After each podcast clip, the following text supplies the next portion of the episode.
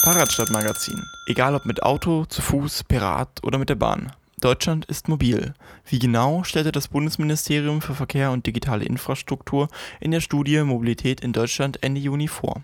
Die Studie beschäftigt sich unter anderem mit der Nutzung verschiedener Verkehrsmittel und deren Häufigkeit. Auch im Jahr 2017 bleibt das Auto für die meisten Befragten das wichtigste Verkehrsmittel. Alternativen zum Auto gewinnen nur minimal an Bedeutung.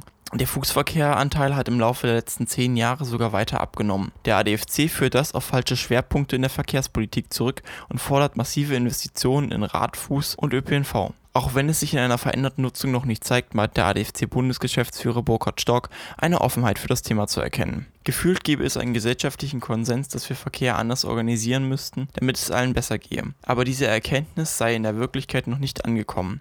Deutschland bleibe abhängig vom Auto, schuld sei eine mutlose und ideenlose Verkehrspolitik. Mit einem Radverkehrsanteil von 11% ist die Bundesregierung vom angestrebten Ziel, diesen bis 2020 auf 15 bis 25% zu erhöhen, weit entfernt. Schuld daran sei vor allem laut Stork die schlecht ausgebaute Infrastruktur für Rad, Fuß und ÖPNV, die Menschen vom Umsteigen abschrecke. Das Fahrrad brauche mehr Platz und mehr Geld.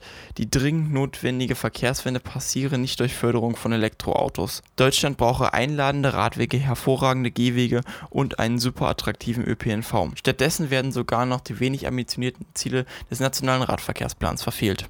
In den meisten Städten und Gemeinden Deutschlands fehlt es jedoch an Investitionen in nachhaltige Mobilität. Viele Kommunen geben pro Jahr und Einwohner weniger als 5 Euro für Radverkehr aus. Die niederländische Stadt Utrecht hingegen investiert 132 Euro pro Kopf und Jahr ins Rad. Für Deutschland sollten es, wenn es nach dem Fahrradclub geht, mindestens 30 Euro pro Person sein, damit die Verkehrswende noch zu schaffen ist.